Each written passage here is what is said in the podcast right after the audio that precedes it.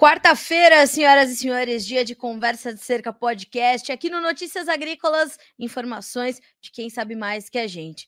É impossível nesse momento a gente não tratar de política, porque o andamento do agronegócio depende não depende, depende é uma palavra muito forte, né? Porque há claro, total independência do setor, mas o entendimento, ou talvez o nosso entendimento, dependa justamente de sabermos quais os caminhos que o Brasil vai tomar a partir de agora. Desde 1 de janeiro, um novo Brasil está se construindo pelo novo governo de Luiz Inácio Lula da Silva, que pela terceira vez assume este país, carregando, na minha modesta opinião, aí a gente vai entender do nosso convidado de hoje se isso faz sentido ou não, mas carregando problemas e características que a gente já conhece, projetos que nós já sabemos que não deu certo, né?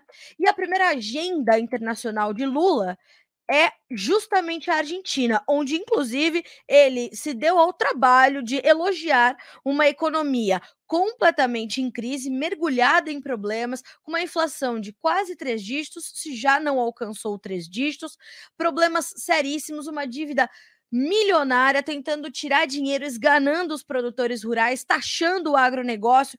Trata-se de uma das piores secas dos últimos anos pela qual passa a produção agropecuária argentina, ainda sem uma revisão das chamadas retenções, por exemplo, que são os impostos pagos pelos agricultores para exportar os seus produtos. 62,7% da renda que é gerada no campo fica para o Estado. Mas Lula, então, está na Argentina, agora a caminho do Uruguai, salvo engano, mas passou esses últimos dias por lá, participou da cúpula da CELAC, enfim. E falou-se sobre a tal SUR, que é a moeda comum entre os dois países, que é é, é, mais do que uma moeda entre os dois países. Fala-se novamente de recursos do BNDES indo daqui para lá, como se aqui não tivéssemos mazelas para atender. Enfim, é isso que a gente quer entender: esse balanço da primeira agenda internacional de Lula e quais os, os desdobramentos dessa visita ao país de Alberto Fernandes e Cristina Kirchner, conversando mais uma vez conosco aqui no Conversa de Cerca com o professor Paulo Moura, cientista político do canal Dextra, já uma referência, né, para esse portal, para este podcast. Professor, boa tarde, seja bem-vindo. É sempre um prazer receber o senhor por aqui.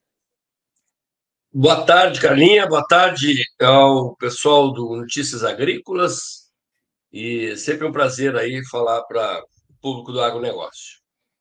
Professor, eu exagerei um pouquinho na minha abertura ou realmente as preocupações são mais ou menos essas, fora, fora as que o senhor vai nos trazer também na nossa conversa de hoje? Não, acho que não exagerou, não, Carla. A leitura do cenário que você faz é, é correta. O... Em se tratando de PT, ou até de esquerda, né?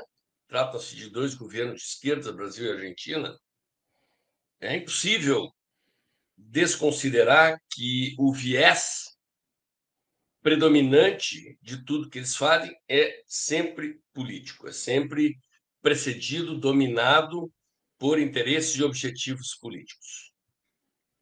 Em tese, a criação de uma moeda comum sul-americana, como eles dizem, ou mesmo que seja entre Brasil e Argentina, ou mesmo que seja apenas uma moeda para comércio entre os dois países e dos dois países com operadores exteriores, seria uma medida de natureza econômica.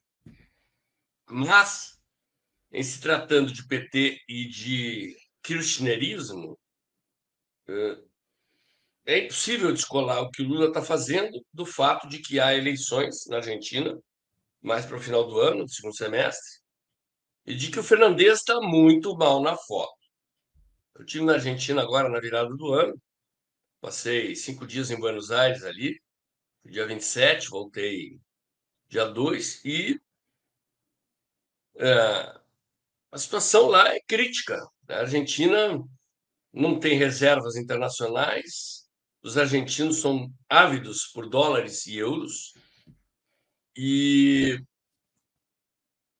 economia argentina, de certa forma, já está dolarizada, ou seja, a moeda que vale na Argentina é o dólar. E a inflação, como você disse, estava se aproximando de 100% ao ano, já está acima de 95%, altas taxas de desemprego, inexistência quase de reservas internacionais, e, e isso tudo simplesmente é ignorado pelos dois presidentes de esquerda quando anunciam uma nova moeda, sendo que uh, a moeda não é um não é um cheque no qual você vai lá e escreve um valor, cheque até está fora de moda, nem se usa mais, né? não, é um, não é um papel com um número impresso que você usa para comprar e vender coisas. Moeda é um símbolo de soberania nacional, um símbolo de valor. Ela expressa a riqueza ou a pobreza das nações. A criação do euro foi precedida de uma estratégia de integração continental que durou mais de 10 anos. Quer dizer, a decisão de criar a comunidade europeia depois da Segunda Guerra Mundial para evitar que houvesse outras guerras no continente europeu data da década de 50 e a criação da União Aduaneira foi o primeiro passo, que é do que se trata quando a gente fala de Mercosul, exclusivamente uma união aduaneira, que tem como parâmetro as alíquotas de impostos eh, comuns dentro do bloco ou do bloco para fora, as trocas entre países com alíquotas zeradas ou muito baixas e alíquotas iguais dos membros do bloco para fora do bloco, sendo que nenhum membro do bloco pode tomar atitudes unilaterais sem aprovação dos demais.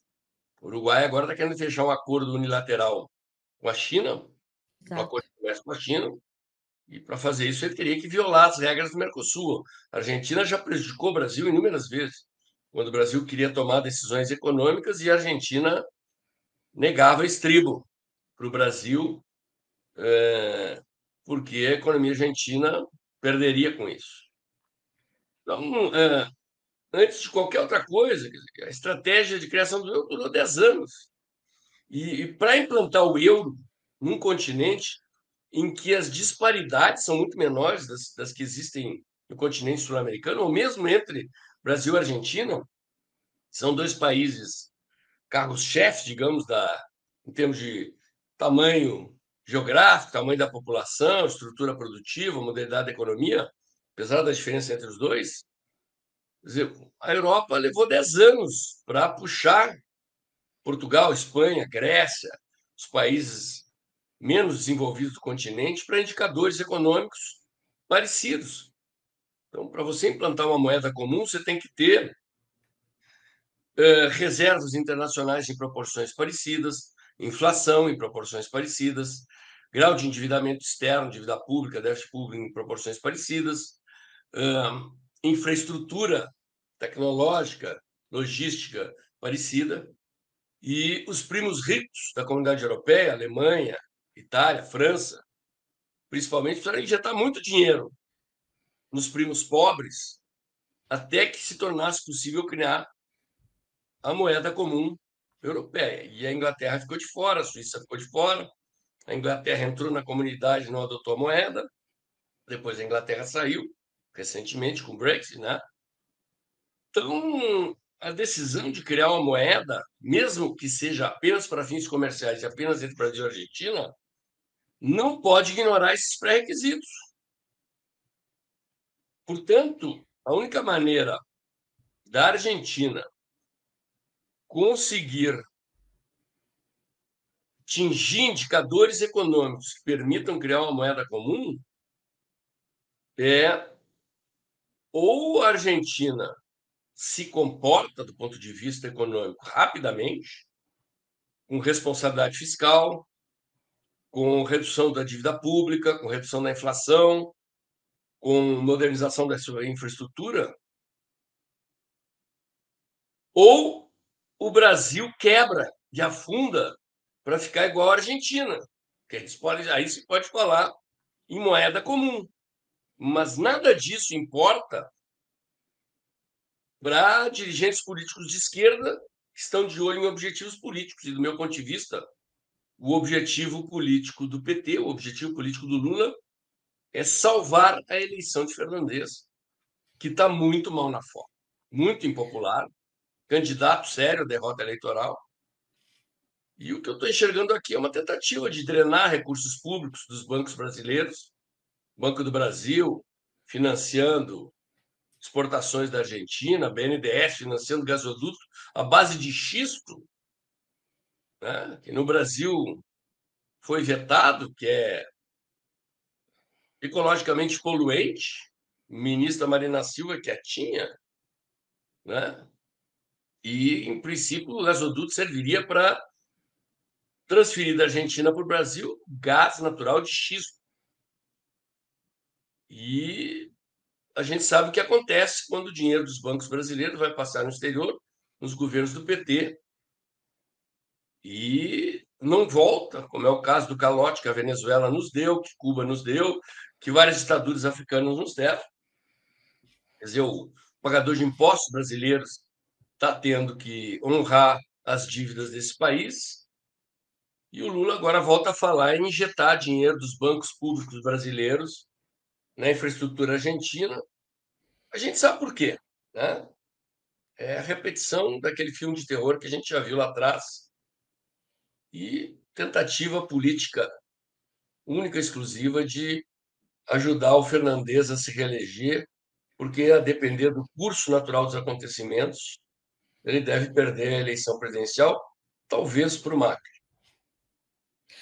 Professor, é, quando o, o, o, Alberto Fernandes foi eleito, ele, ele aconteceu mais ou menos o que aconteceu no Brasil, né? A gente tinha ali governos de esquerda é, que já há um tempo é, governavam a Argentina. Nós tivemos então um descontentamento, uma falta de promessas descumpridas, um, uma Argentina também numa crise muito muito agravada pelo populismo dos próprios, né? Da família Kirchner ali, que é uma família na, na política argentina completamente é, é, poderosa, enraizada na política, e a gente vê, viu que então elegeu-se Maurício Macri na tentativa de realmente mudar as coisas. E naturalmente, em quatro anos, isso é impossível, né, professor? As, as mudanças elas precisam de tempo para não só serem implementadas, mas para elas começarem a dar resultados. E o que aconteceu na Argentina foi mais ou menos o que a gente viu aqui no Brasil. Então, deram a chance a Maurício, Ma Maurício Macri, foi eleito e, inclusive, começou a baixar gradualmente as retenções como estava previsto, olhou para o setor do agronegócio de forma bastante semelhante ao que Bolsonaro fez com o agronegócio no Brasil e as coisas começaram a mudar. Mas. É, Aí a gente viu essa, essa volta né, de Alberto Fernandes com a vice Cristina Kirchner, que já faliu a Argentina outras vezes, né? Ela e seu finado marido. E aí a gente vê tudo isso acontecer novamente e a gente olhar primeira agenda internacional que a gente tem, porque uma das críticas, ah, o Brasil se tornou um páreo, o Brasil voltou para a América do Sul, né? A retórica de Lula, ela, ela, ela é bem clara, ela diz que, que né, saímos ali da, da cúpula dos países é, latino-americanos e caribenhos, aquela coisa toda, e ele traz muito essa né, esse ufanismo, ah, voltamos para a América do Sul, amigos, e vamos de novo reerguer este... Como é que é? Como é que é? Se constrói essa, essa narrativa, essa guerra retórica e até onde ela tem alcance, alcance na nossa população, professor? Bom, Carla, primeiro uma observação preliminar aqui em relação ao Macri, tá? Uh, o Fernandes está chamando o Macri de fascista, tentando igualar o Macri ao, ao Bolsonaro no estilo do que o Lula faz de chamar a direita conservadora brasileira de fascista, né? Uh, o Macri ele é um político de perfil mais social-democrata, uh, mais liberal de esquerda, do que algo próximo do que foi o presidente Bolsonaro. E as políticas econômicas que o Macri implementou são mais parecidas com as do PSDB do que com as do ministro Paulo Guedes. O ministro Paulo Guedes mostrou que sim, é possível é, fazer mudanças econômicas expressivas em curto espaço de tempo. Ele provou isso na prática. Verdade, verdade. Quer dizer, o Brasil enfrentou crise hídrica, enfrentou uma crise na Argentina logo no início do mandato do presidente Bolsonaro, enfrentou a pandemia, enfrentou a guerra e entregou uma economia com emprego crescente, inflação caindo, taxa de juros uh, em baixa, né, ou descendo, em função da queda da inflação.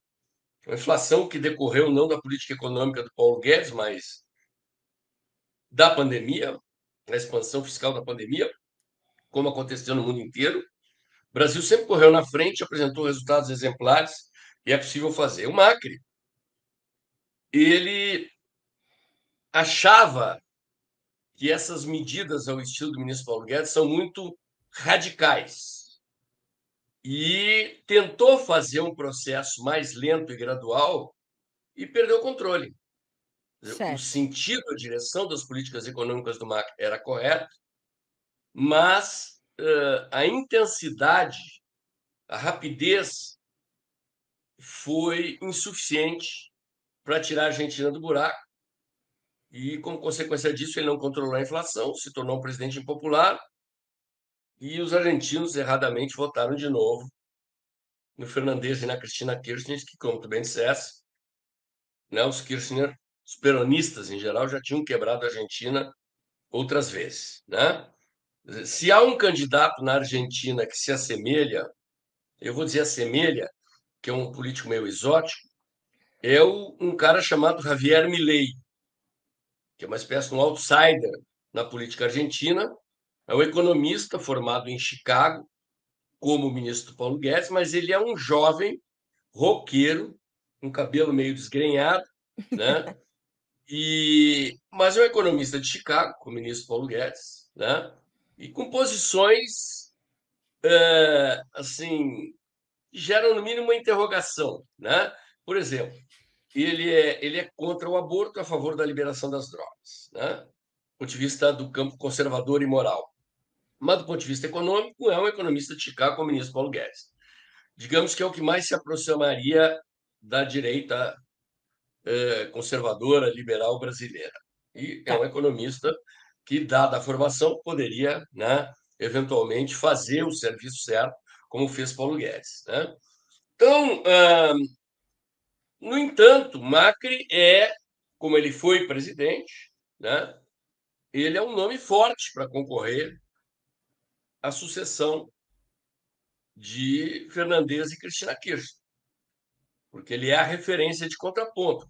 O, o Milley fez, se não me engano, nas eleições primárias argentinas uh, do ano que passou, alguma coisa entre 17% dos votos para o parlamento, ou seja, somando todos os votos dos candidatos do partido do Milei ao parlamento, deu 17% dos votos dos argentinos, o que o torna um candidato competitivo. Mas Macri, ele é um contraponto de oposição, né? Derrotou os Kirchner, perdeu para os Kirchner. A tendência, pelo menos nesse momento, salvo alguma surpresa, como a que aconteceu em 2018 no Brasil, que o presidente Bolsonaro se elegeu, é, deve da Macri, né? Mas, uhum. assim, é, é um olhar superficial, não estou acompanhando no detalhe a eleição argentina, até porque ela ainda está um pouco distante. Acompanhei Sim. as eleições é, passadas, que são eleições estaduais e parlamentares, e o que eu estou dizendo aqui para vocês é algo que eu colhi uh, dessas impressões, informações uh, daquele período. Né? Então, assim, eu, eu não estou vendo no horizonte da Argentina a possibilidade de, de solução para o agro, argentino, para a economia argentina, é, com esses caras que estão ali. Dizer, talvez o Macri né, é, tenha aprendido com os erros e, eventualmente, esteja disposto, no próximo mandato, pisar mais forte no acelerador das medidas de liberalização da economia, de redução de carga tributária, de eliminação das retenções, né? e da política anti-agro que é feita pelo governo do Fernandes. E, dizer, apesar, digamos assim, dos, do agro argentino ser supostamente um, um concorrente nosso, né? porque o agro argentino é muito competitivo, produtos de alta qualidade, solo Sim. fértil, decorrente da proximidade com a cordilheira, né? A água que desce da cordilheira traz os nutrientes para o solo, pasto de altíssima qualidade, embora o tamanho da economia argentina seja bem maior que o tamanho da economia brasileira, quer dizer, a Argentina é menor que São Paulo como economia, é... a situação ali é, é, crítica, né? Ela vai é, vai requerer de um novo governo uma uma política econômica, digamos assim, muito mais Paulo Guedes do que o Macri se dispôs a implementar anteriormente. Repito, não estou olhando detalhe, vou procurar me acompanhar, me informar melhor, para ver se o Macri realmente dá sinais de que aprendeu a lição e no próximo mandato vai adotar políticas mais ousadas né, no terreno do liberalismo econômico. Né? Mas esse é o cenário. Eu confesso aqui, cara, que eu perdi a primeira parte da sua pergunta. Eu fui fazer uma observação sobre a sua pergunta antes sobre o Macri e, se você puder retomar, eu completo a resposta. Era... Não, era exatamente isso, professor. A gente estava tentando justamente entender essas semelhanças entre o governo de Macri e o governo de Bolsonaro e o governo de Alberto Fernandes e é, de Lula. Professor, quando Lula faz essa, essa, essa primeira agenda internacional direcionada à Argentina, vai para lá, faz os discursos que fez, fala dessa, dessa situação do BNDES, faz essa, essa, essa, esse, traça esse panorama sobre essa possibilidade dessa, dessa moeda única, que já sabemos, ela não tem ambiente para acontecer pelas disparidades gigantescas entre a economia brasileira, entregue pelo governo Bolsonaro, ministro Paulo Guedes, e o, o, o, o atual cenário que se desenha para o Brasil.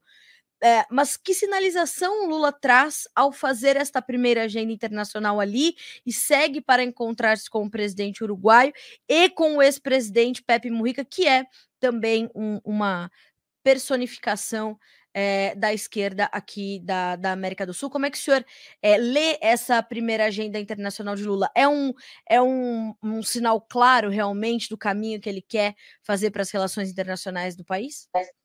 Sim, eles estão retomando aquilo que eles já defendiam lá atrás, né? que é a ideia da pátria grande sul-americana, da pátria bolivariana, de uma integração continental, e é movida pelo interesse político deles de preservar o poder bolivariano sobre os países sul-americanos. A leva de vitórias eleitorais que a esquerda teve na primeira década dos anos 2000 ela foi provocada pelo boom das commodities. E esses governantes tiveram condições, digamos assim, de comprar votos nos seus países, né? ou seja, de estabelecer políticas sociais bancadas com impostos, que lhes garantiu ah, as eleições e reeleições por muito tempo, até que as commodities desabaram de preço e esses governos desabaram também mas havia um projeto político de dominação continental pela esquerda bolivariana em andamento que foi interrompido. Mas o mapa, o roadmap, o caminho que eles querem percorrer é o mesmo. Eles querem retomar de onde eles pararam. Criação de uma estratégia de defesa continental, né? substituir a estratégia de defesa da soberania nacional das Forças Armadas Brasileiras por uma estratégia de defesa do continente, integração das Forças Armadas, o que significa professores cubanos e venezuelanos ensinando os jovens oficiais das Forças Armadas brasileiras para depois serem promovidos e passarem a ser comandantes alinhados com o PT.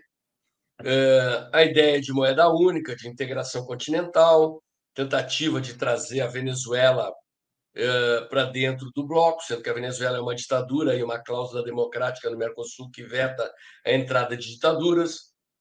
O presidente do Uruguai é um político de centro-direita, Alberto Lacalle, e deu declarações que estão na imprensa hoje mesmo, né? críticas, dizendo: olha, vocês ficam falando de democracia, direitos humanos, mas tem muita gente aí que está defendendo ditaduras que não respeitam as liberdades democráticas e os direitos humanos é isso. Inclusive querendo que voltem para dentro do Mercosul. Mandou recado. Né? Dizer, hoje, os bastiões de liberdade no continente sul-americano são praticamente dois países pequenos, é Uruguai e o Paraguai. Todos os outros foram tomados por governos de esquerda numa proporção maior do que havia na primeira década uh, do ano 2000. Então, o projeto deles é um projeto político. O objetivo ali não é melhorar o padrão de vida, a economia, trazer prosperidade para os povos da América do Sul, mas é o de criar uma estrutura de poder supranacional envolvendo governo de esquerda enquanto eles estão no governo, para tirar poder e soberania e controle das populações locais sobre os governos e transferir isso para um poder continental, digamos assim, é uma espécie de uma comunidade europeia, só que sem obedecer os pré-requisitos econômicos que a comunidade europeia uh, estabeleceu e percorreu até integrar o continente. E até agora a Europa não conseguiu criar uma constituição europeia e um governo europeu, que é o, o cume do processo. Né? Tem o Parlamento Europeu, tem a moeda, estão incluindo outros países. Recentemente a Croácia ingressou, aqueles países que ainda restam da antiga comunidade socialista da Europa do Leste, mas quando eles tentaram implementar uma Constituição Europeia, começaram a fazer plebiscitos na Holanda, na Noruega e na Itália, se não me engano, e o povo votou contra. Exatamente. É, e depois disso, Sim. a Inglaterra saiu da comunidade. Aqui não, não há nenhum, não há nenhum olhar, nenhuma preocupação com a questão da disparidade econômica. É meramente um projeto político, um projeto de poder, em que os, os parceiros, como disse o Lula ao chegar da Argentina, né, nós temos que ajudar nossos parceiros, ele declarou. Ele não está falando da parceria do Brasil com a Argentina, está falando da parceria do, do, PT com os peronistas, do Lula com o Fernandes, né, e com Maduro, com Miguel Dias-Canel de Cuba, enfim, com Evo Morales na Bolívia, está botando dinheiro dos bolivianos para incentivar uma revolução de esquerda no Peru. Né? O governante responsável da esquerda peruana foi derrubado por um impeachment e os caras simplesmente estão incendiando o país. Estão incendiando o país. Por um governo de esquerda lá com a ajuda da Bolívia, né? É, por que, que, é importante a gente trazer essas perspectivas todas, né, professor? Porque o que vai chegar na grande mídia é, de fato, ah, ele falou na cúpula da, da, da CELAC sobre a Amazônia, ele falou sobre os povos originários, ele falou sobre essa criação da moeda, e Fernando Haddad vem e diz que não é uma moeda para a população. Pra... Então, a gente vai falar dessas, dessas análises preliminares. É importante a gente trazer esses desdobramentos. Era isso que eu queria entender também do senhor. Quais são os desdobramentos disso para as agendas do Brasil uh, desse passo para frente. A gente tem que ter atenção a quais pontos nesse, nesse ambiente que está se criando, que está se desenhando com esses primeiros movimentos de Lula. Eu diria assim, já que o nosso público é o agronegócio, né, e que a bancada ruralista é uma bancada uh, expressiva, numerada, uma das maiores bancadas dentro do Congresso Nacional, é, tem que ficar atento para barrar essas coisas no Congresso Nacional. Porque o que está por trás disso, assim como aconteceu na Europa, é que o primo rico paga a conta do primo pobre. Certo? Quer dizer, os investimentos ocorridos em Portugal, Espanha, Grécia e outros países, digamos assim, menos ricos da Europa em comparação com os países da América do Sul, é que quem bancou a construção de infraestrutura, combate à inflação, quem financiou tudo isso foram os bancos alemães, franceses e italianos. E recentemente, quando a Grécia quebrou mais uma vez, a Grécia parece mais um país da América do Sul quando a gente fala em, em gestão de economia, responsabilidade fiscal, inflação, né? Mas levou anos para conseguir puxar a Grécia para uma condição econômica de entrar e alguns anos depois a Grécia quebrou de novo por responsabilidade dos políticos quase levou junto os bancos alemães, principalmente, os franceses e os italianos. Dizer, os governos da Alemanha, da França e da Itália tiveram que, e o Banco Central Europeu tiveram que injetar dinheiro nesses bancos para que eles não quebrassem, porque eles eram credores da dívida da Grécia. Então, o que, que há por trás disso aqui? Vamos atentar. Está uma transferência de dinheiro dos brasileiros para o bolso do governo argentino e dos políticos argentinos. Porque pode ter certeza que esse dinheiro não vai parar no bolso do povo argentino. que está precisando como nunca, dadas as dificuldades econômicas criadas pelos governos de esquerda. Exato. Então, essas coisas têm que passar pelo Congresso Nacional e com mudanças constitucionais. Quer dizer, você vai criar uma moeda. E, e vejam assim: o projeto deles é um projeto macro para toda a América do Sul. Não vai dar, é muito difícil, leva tempo, então vamos reduzir só para Argentina e Brasil.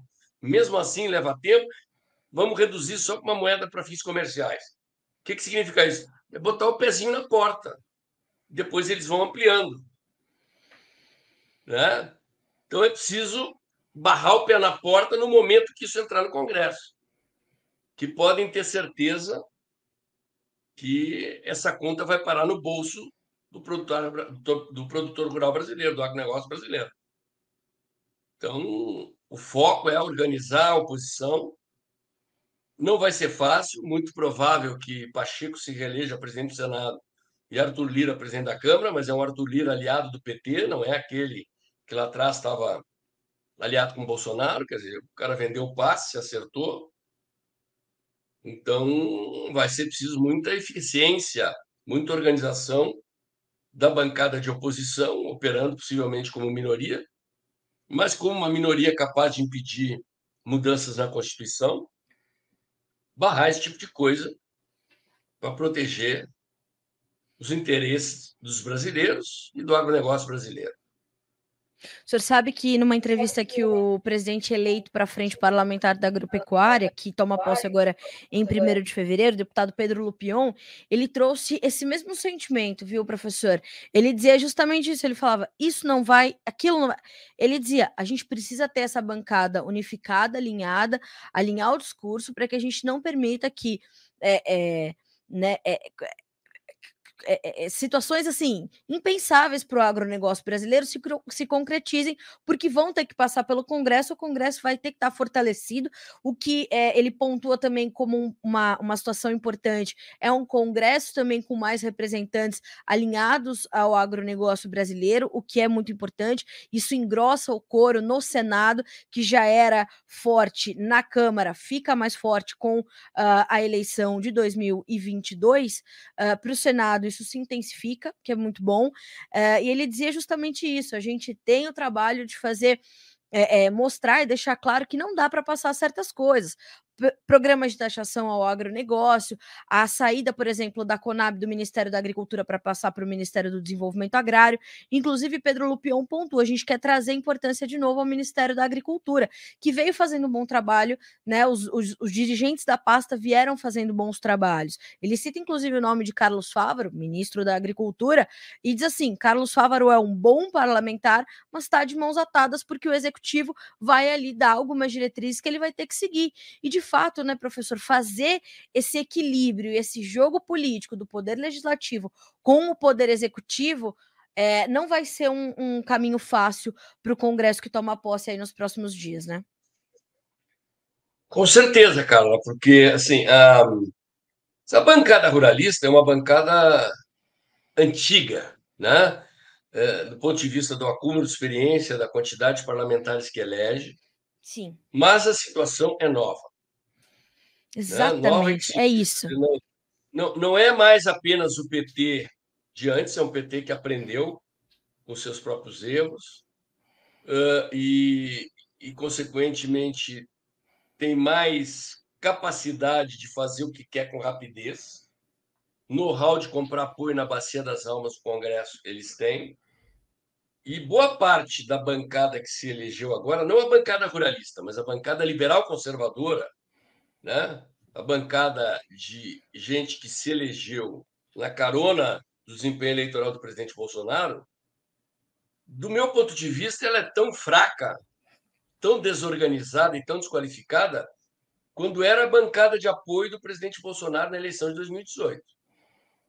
Quer dizer, o PSL, que era o partido do presidente, elegeu 52, em poucos meses sobrou metade apoiando o presidente, 27 aproximadamente sendo que esses 27 nunca conseguiram se organizar como bancada.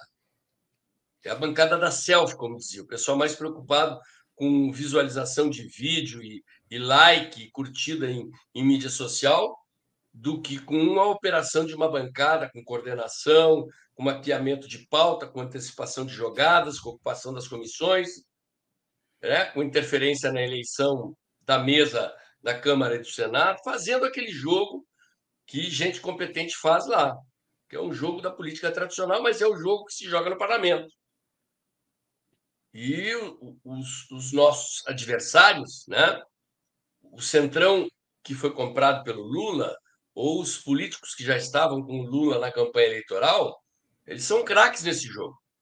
Quem sabe até os deputados da bancada ruralista tenham o que ensinar para essa turma de neófitos que entrou lá não cometer os mesmos erros cometidos em 2018. Né? Mas o fundamental é isso: é preciso atuar como bancada, com um mapeamento de pautas, onde é que o governo quer ir, onde ele quer chegar, né? tem que barrar muita coisa nas comissões. Uh, qual é a estratégia se a coisa chegar no, no, no plenário? Uh, a bancada ruralista, eu não sei quantos se elegeram agora expressivamente, mas eram cerca de 150 deputados na legislatura que está se encerrando. Sim. Mas, se a gente somar esses deputados, os deputados, digamos, da área urbana que se elegeram uh, na carona do presidente Bolsonaro, são deputados aliados do agro naturalmente aliados do agro, porque eram aliados na defesa das políticas econômicas e da política em geral do governo do presidente Bolsonaro. Então, a bancada do agro teria que pegar as crianças pela mão, digamos assim, né? Sim. Sentar na creche e dar umas aulinhas de como é que funciona o Congresso Nacional e como é que se aumenta a eficiência da atuação parlamentar, que não é e não deve ser exclusivamente ficar postando vídeo e card em mídia social para agradar a audiência. Né? Deputado é para outra coisa. Pode, deve fazer isso, prestar contas aos seus eleitores, mostrar o que está fazendo, né? mas antes de mostrar o que está fazendo, tem que fazer. E eu acredito que essa bancada que entrou aí de gente neófita, né? gente que não era do ramo, e entrou porque eram bons youtubers, que eram gente com grande visibilidade, tem muito a aprender sobre como se opera no parlamento, especialmente sobre como se opera na oposição. Né? Porque operar no governo é fácil, você tem cargos, você tem verbas, você tem todo uma, um ferramental ali para buscar apoio que na oposição não se tem. Rema-se contra a maré na oposição e o governo foi às compras, né? o PT foi às compras e angariou aí apoios, se se confirmar, e parece que vai, né? A reeleição do Pacheco e do Lira, de um Lira aliado com o governo, significa que eles vão ter maioria. Acho eu que apenas maioria simples e apertada. Então, não vai ser difícil barrar, principalmente medidas deles que envolvam mudanças constitucionais, como é o caso de criação de moeda, de criação de uma guarda nacional e de outras coisas aí que o PT está inventando. Professor, eu queria retomar um assunto com o senhor, que é essa questão desse acordo bilateral entre uh, Uruguai e a China. Uh, e Lula né, tenta dizer: não, não é bem assim, olha só, Uruguai, veja bem, vamos levar isso para o Mercosul. E o Uruguai está focado nesse, nesse acordo bilateral. É, o que, que, isso quer dizer? Que sinalização é essa que o Uruguai traz ao Brasil e, e como isso poderia não nos prejudicar, mas nos impactar e se pode nos impactar de alguma forma, professor? Que primeira análise a gente pode fazer dessas conversas Uruguai-China, é, Lacalipu e Xi Jinping? Bom, uh, é paradoxal, né? Porque o PT é aliado da China, uhum. mas uh, o Foro de São Paulo, que é a articulação dos governos de esquerda da América Latina, tem um projeto de poder continental, como eu expliquei antes, né? Dizer, a ideia deles é criar uma espécie de comunidade europeia no continente sul-americano, e, se possível, no continente latino-americano, do México para baixo, com uma coordenação política comandada por governos de esquerda. E é, óbvio que o experimento mais avançado para isso, nesse momento, é o Mercosul. A ideia deles é expandir o Mercosul gradativamente, do ponto de vista da quantidade de países membros e depois da construção de, digamos assim, de instâncias institucionais eh, e regras de coordenação dos governos até chegar nisso que a gente poderia chamar de um governo bolivariano continental. E o fato de que o Uruguai ensaia uma atitude unilateral, ou seja, ignorar as regras do Mercosul e fazer um acordo com a China, é um, é um golpe nesse projeto. Né? Significa o risco até de desagregar o Mercosul. Os países membros terem que excluir o Uruguai do Mercosul em função do fato de que o Uruguai está se comportando como um país soberano, individual, e não como um bloco. Esse é um dos problemas do bloco. O bloco ele é uma amarra. Quer dizer, você abre mão da soberania nacional, da, da possibilidade de tomar decisões eh, econômicas ou mesmo políticas individuais, soberanas, determinadas pelo governo do país, porque tudo tem que ser em comum acordo com os outros membros do bloco. O ministro Paulo Guedes, por exemplo, quando ele quis baixar a tarifa externa comum uh, para 10% para alguns produtos, porque havia interesse em baratear a entrada desses produtos no Brasil para derrubar a inflação, foi uma briga até a Argentina aceitar. Né?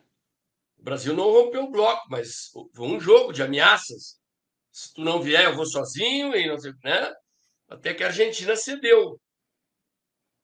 Porque a Argentina não é competitiva, para a Argentina é um problema. Né? A Argentina precisa arrecadar, precisa taxar. Baixar a alíquota de imposto não é da mentalidade de um governo de esquerda. E, e o Brasil teve vários problemas. Né? Você vê que o acordo fechado pelo governo do presidente Bolsonaro com a comunidade europeia é um acordo continental, que mesmo assim está indo aos trancos e barrancos devido à resistência do agro francês, principalmente, com medo da competitividade dos produtos do agro brasileiro é. entrando é. lá. Né? Então, é, a situação é essa, cara. É, o Uruguai está, assim como o Paraguai, do ponto de vista político, está tá destoando desses governos da esquerda e sinalizando que quer concessões para não melar o bloco, né? Vamos ver como é que isso vai ficar porque, em tese, pela regra do bloco, é que se um acordo unilateral for fechado com um dos membros do bloco, eles teriam que ser suspensos ou até expulsos do bloco. Professor, é, como é que ficam as nossas relações com a Europa? É, a gente, o senhor acabou de citar essa questão da da, da, competitividade do agro francês versus a competitividade do agro brasileiro. É um ponto de embate. Macron é um crítico ferrenho e bem pouco embasado da nossa produção, pouco conhece pelas críticas que faz, uh, mas ainda assim tece críticas bastante duras e por mais que sejam sem embasamento, porque os dados, os números, o histórico e, e as práticas adotadas pela produção brasileira é, facilmente refutam os argumentos de Macron, mas são sempre declarações de um líder de Estado, né, de um chefe de Estado, de uma das principais economias da Europa. Como é que ficam as nossas relações com a Europa nesse, nesse novo modelo de país que a gente vê sendo desenhado? Bom, uh,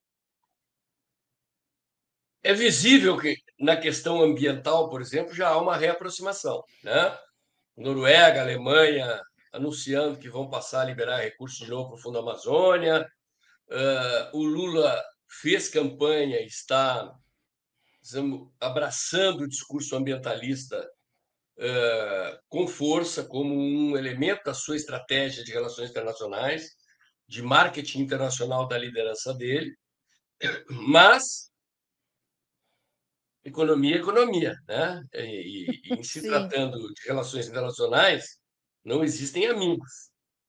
É um jogo de interesse, é uma briga de cachorro grande. E esses países que não são competitivos em relação ao agro brasileiro, o que, que eles fazem para se proteger? Eles usam as barreiras sanitárias e o discurso ambiental. Tá? Sim. Uh, no discurso ambiental, o Lula está prometendo uma política daquele estilo antigo que eles já tinham, né? mas uma política que é simpática ao discurso desses caras. Embora a Europa agora está numa situação meio crítica, especialmente a Alemanha, né? tendo que queimar florestas milenares de carvão para manter usinas térmicas ligadas e, e o povo não passar frio. Né? Mas aí a impensada Mas... transição energética, né, professor? É, é bonito no então... papel, precisa alguém pagar, alguém botar o cheque na mesa. Ou não dá, né, professor? Para preservar precisa ter dinheiro. É. Então, assim, é... eu acho que do ponto de vista da retórica, da questão do discurso ambiental, essa aproximação ou reaproximação já está acontecendo, né? E a lupa agora tem que se voltar para o Macron, né?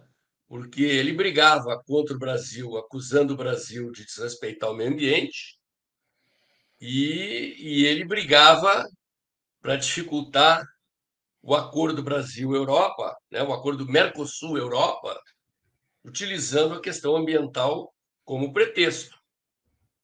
Vamos ver como é que ele vai se comportar agora.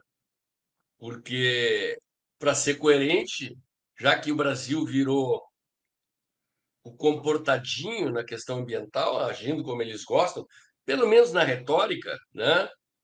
a contrapartida deveria ser abrir o mercado francês para o produto agrícola brasileiro. Eu duvido muito que ele vai, que ele vai topar, acho que ele vai inventar uma outra desculpa aí para tentar dificultar, porque o eleitor dele mora na França, em parte os eleitores franceses são pequenos agricultores, né? são agricultores decorrentes de uma reforma agrária que aconteceu séculos atrás.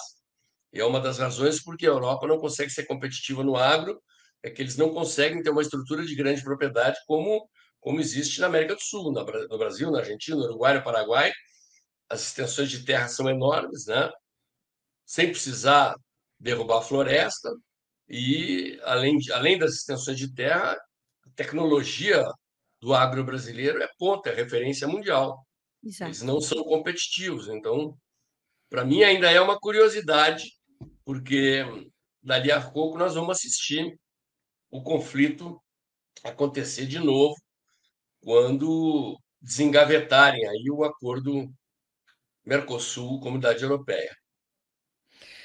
Professor, eu sei que é, são só os primeiros, hoje é 25, 25 dias dessas novas agendas, dessas, desse novo projeto de Brasil, é, e a gente ainda vai ter muito para conversar nesses próximos meses. Eu lhe agradeço demais por esta, essa segunda etapa da nossa conversa aqui no Conversa de Cerca. Sempre muito bom receber o senhor. A gente sai é, dessas, dessas conversas e desses, desses debates sabendo muito mais que a gente já sabia antes. Então, obrigada mais uma vez por estar conosco.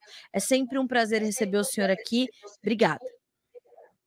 Obrigado pela oportunidade, Carlinha. E para mim também é sempre um prazer falar para o público do Notícias Agrícolas e, e para o público do agro brasileiro, que eu aprendi a respeitar, admirar.